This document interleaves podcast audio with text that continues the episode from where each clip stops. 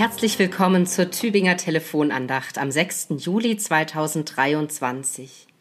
Schön, dass Sie da sind. Immer diese Wut. Gab es in seinem Leben überhaupt einmal eine Zeit ohne diese Wut? Er kann es nicht sagen, wirklich nicht, denn seine ältesten Erinnerungen sind Erinnerungen an seine Wut. Wie Ölschlieren im Wasser ziehen sie sich durch sein Leben und die Farben verlaufen ineinander. Wann ist der Junge endlich zu etwas zu gebrauchen? So klein wie der ist, kann man ihm doch nichts zutrauen. Das waren die Worte seines Großvaters gewesen. War er da zum ersten Mal wütend geworden? Oder war es, als die anderen Kinder auf der Straße, und manche von denen waren bedeutend jünger als er, ihm nachriefen, Zachäus, Schwachäus, Zachäus, Schwachäus. Inzwischen lebte Zachäus gut von seiner Wut.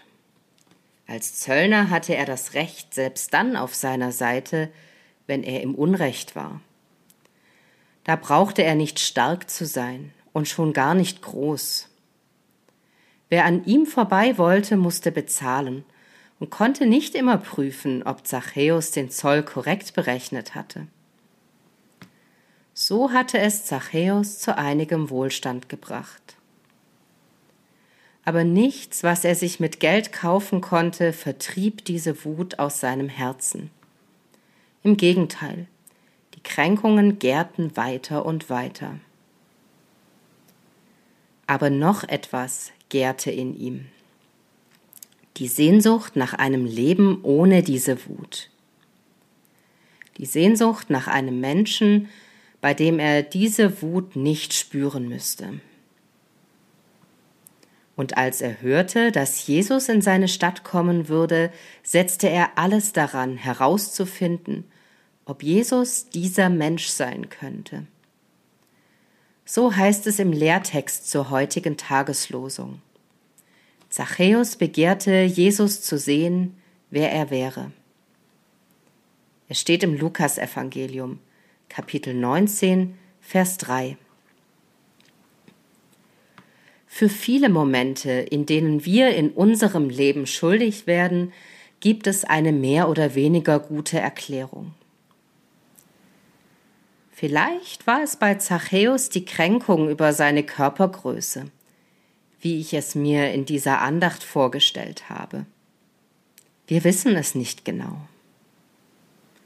Was wir aber wissen, so wie Gewalt oft Gegengewalt provoziert, ruft Schuld andere Schuld hervor. Damit dieser Kreislauf unterbrochen wird, braucht es Vergebung. Um die Vergebung anderer Menschen können wir nur bitten. Jesus ist gekommen, um Vergebung bei Gott für uns zu erwirken.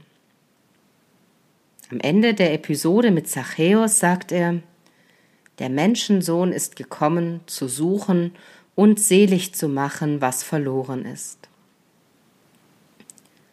Zachäus versprach nach seiner Begegnung mit Jesus, die Hälfte seines Besitzes den Armen zu geben. Was er zu viel verlangt hatte, wollte er vierfach zurückzahlen.